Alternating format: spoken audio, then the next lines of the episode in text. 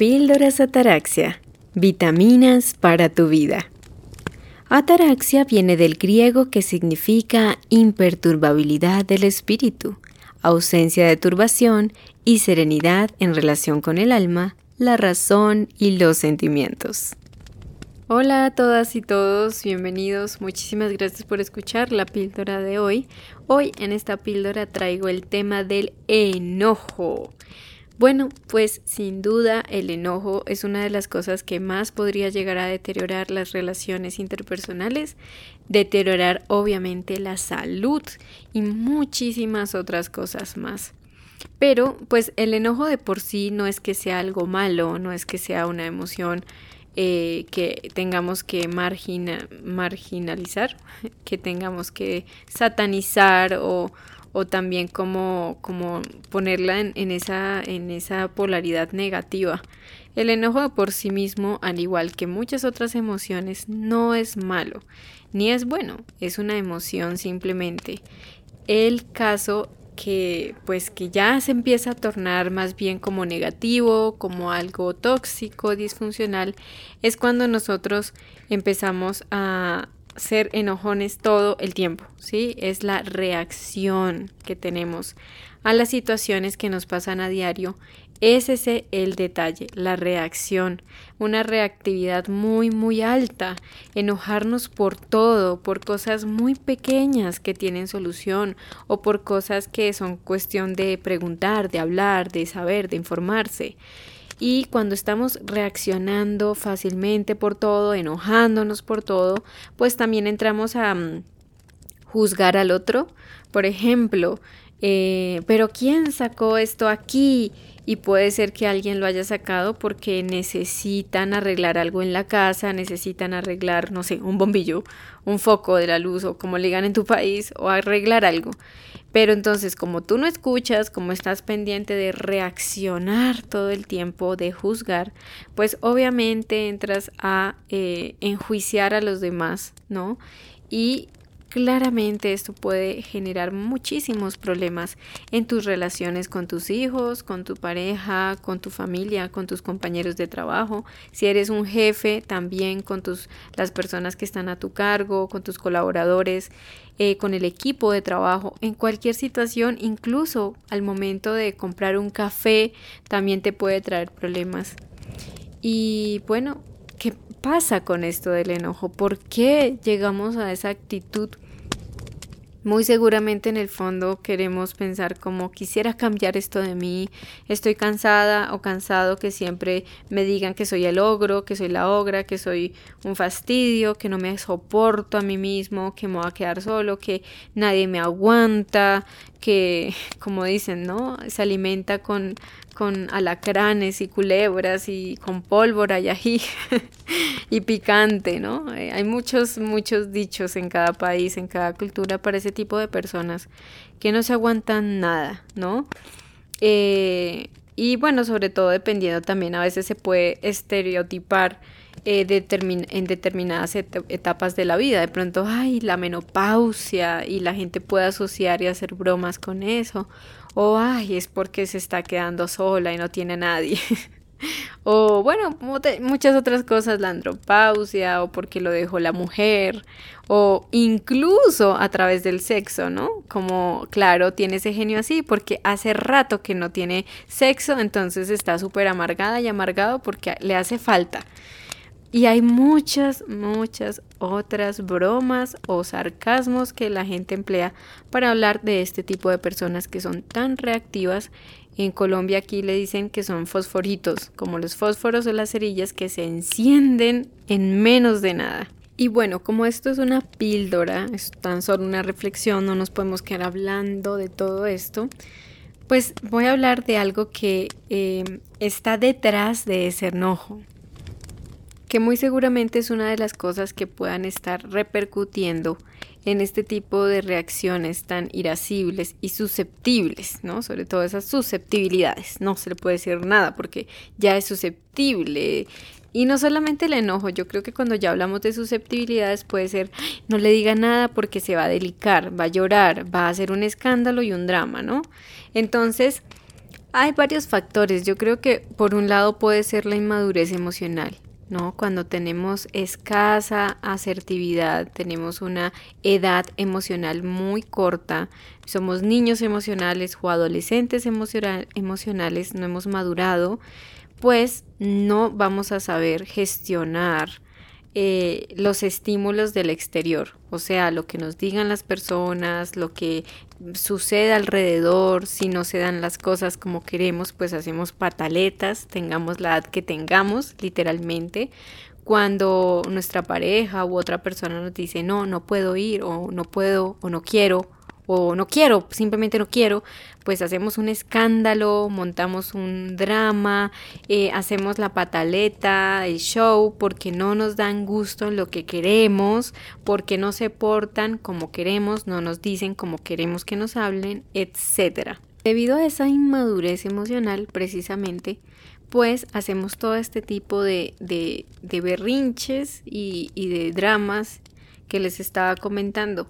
Y derivado a ello, sucede lo siguiente, que creo que también es como la médula espinal de todo esto, y es tomarnos las cosas muy a pecho, tomarnos las cosas personal.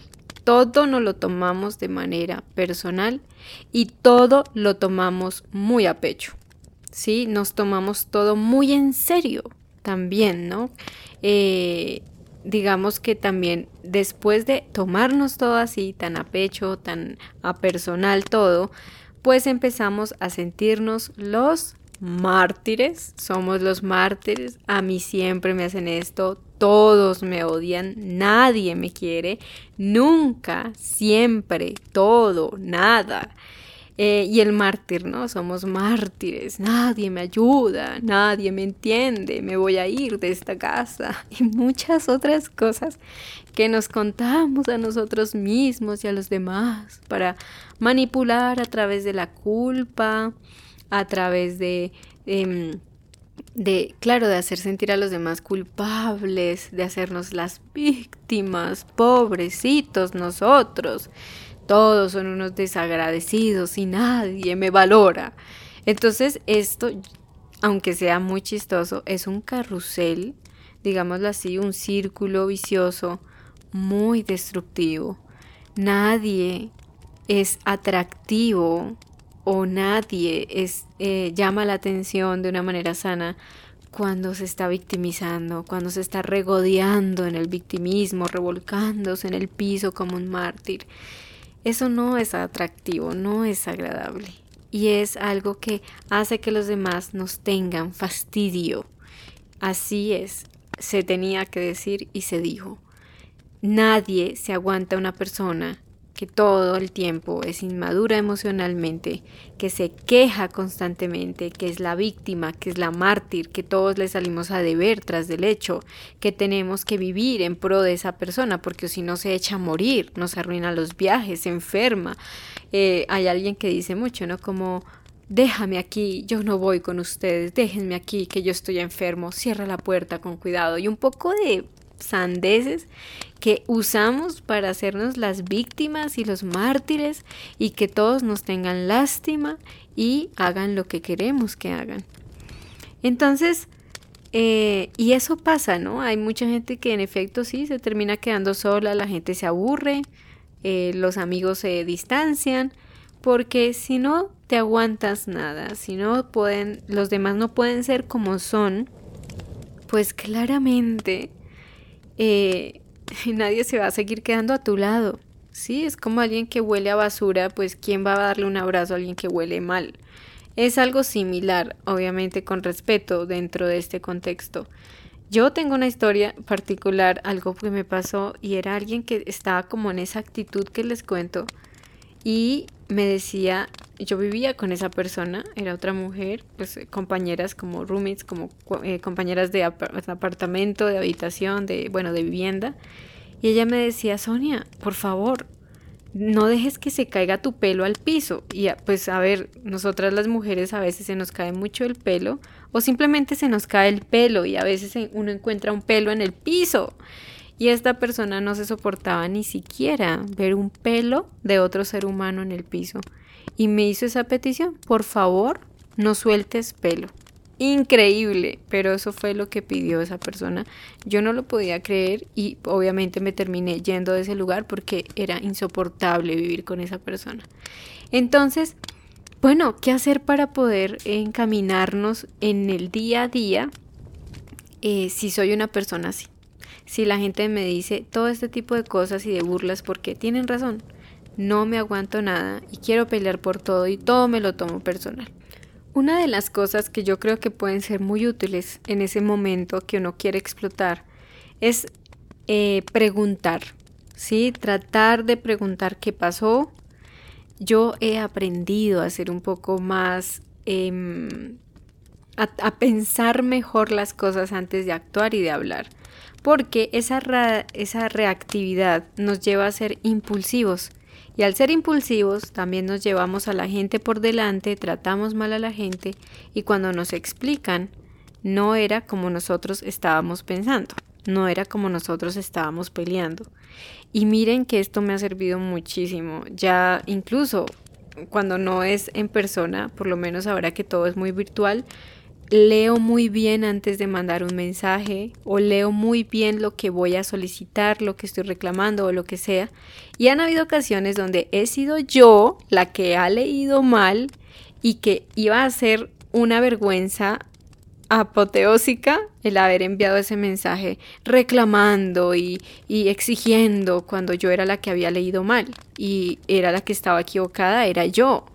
Entonces una de esas cosas es eso, preguntar o leer bien antes de. Esto no puede ser fácil para las personas que son muy impulsivas, pero es una práctica constante. Empezar a preguntar, asegurarnos bien antes de ir a hablar con nuestra, en nuestro enojo por delante, ¿no? Liberar esas emociones negativas a través de actividades físicas. Esa ira contenida podemos liberarla, no sé, en deportes, en natación, en ir a, no sé, dar puños a un saco de arena, escribir, eh, no sé, arrojar piedras en un camino, eh, sin obviamente que no sea algo vandal, de vandalismo en tu país. De pronto si estás caminando mucho y quieres arrojar una piedra no sé, a un abismo, es diferente, ¿no? A que lo arrojes en plena eh, camino público de tu, de, de tu ciudad.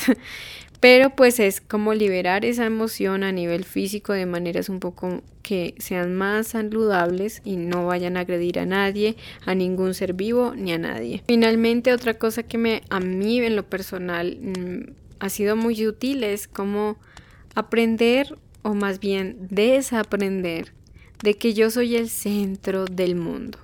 Cuando estamos en una actitud de mártires y de enojones por todo, es porque sentimos que todos nos lo hacen a nosotros todo somos el centro de por qué nos hacen esas cosas, es a nosotros. Esa persona me miró mal a mí porque me odia. Levantó una ceja y me miró mal en toda la reunión porque me odia a mí, porque nadie me ama a mí. Y puede que esa persona esté enferma o esté pasando por un dolor de estómago, de colon impresionante y esté haciéndole mala cara a todo el mundo. Lo hace porque esa persona es así. Otro ejemplo para ya terminar la píldora de hoy es como en esas actividades diarias del hogar. Cuando queremos que el otro tienda la cama, cuando queremos que el otro lave los platos, cuando queremos que el otro levante la mesa, cuando queremos que recoja lo que sacó, lo que desordenó, que lo levante, y esa persona no lo hace. Pues claro, no lo tomamos personal, nadie me quiere, nadie me colabora, todos aquí son unos insensibles que no me ayudan en la casa y a mí me toca hacerlo todo y ahí nos armamos una gran película en la cabeza pensando de que todo me lo hacen es a mí. Y cuando empiezo a pensar de que yo no soy el centro del universo, de la humanidad, pues ya empiezo a ver que no me lo hacen a mí personalmente. Que si el otro no tiende la cama y ya es un adulto, em, claramente es porque esa persona es desordenada No porque esa persona se haya levantado de su cama y haya dicho, no voy a tender la cama para fastidiar a Sonia. No, simplemente no la atendió porque no pudo, no quiso, porque no se le pegó la gana, porque es desordenado, desordenada, pero no lo hace por mí. Y yo tengo que aprender a manejar mis emociones y mi frustración y mirar otras maneras cómo podríamos resolverlo, qué está pasando o cómo podemos resolverlo. O si simplemente no es mi familia o vive con alguien que pues simplemente estamos conviviendo, pues no es mi problema si tiende o no tiende la cama o no lava o lava los platos. Si eso obviamente es incómodo en la convivencia, pues es lo que digo, ¿no? Hay que buscar maneras de resolver eso o pues en últimas buscar otro lugar para vivir. Y ya, el punto es que esas cosas tienen solución. Es a lo que voy hablando, no del oficio y las tareas. Puede ser en el trabajo, en una empresa. El punto es dejar de pensar que yo soy el centro y que el otro lo hace es para mí. El otro actúa por cómo es, porque así es esa persona, aquí y en otro planeta. Es esa persona. Cuando dejo de tomármelo personal y empiezo a ver que, ay, no es para mí, simplemente unos platos sucios son eso, unos platos sucios. Una cama extendida es eso, una cama extendida un, no sé, una, una la ropa botada en la sala, pues es eso, no me empiezo a imaginar cosas que no existen, que no hay en mi imaginación, de que el otro me lo ha hecho porque me detesta. Y empiezo a envenenarme, como dicen, a hacerme mala sangre, imaginando cosas cuando a veces ni siquiera están ocurriendo. Y finalmente, arreglarlo con calma, poco a poco, un día a la vez. Cada día trae sus propios afanes, como dicen por ahí, y no tengo que resolverlo todo hoy, no tengo que arreglarlo todo hoy. A veces quiero que todo salga perfecto, que la casa quede perfecta hoy, y no puedo hacerlo todo hoy en un solo segundo, arreglarlo todo ya. Entonces espero que estas pequeñas sugerencias o tips te puedan parecer interesantes para meditar, y pues para trabajar en uno mismo, ¿no? Porque a veces uno siente la necesidad de mandarle este audio a tal persona para que le escuche, para que ella entienda.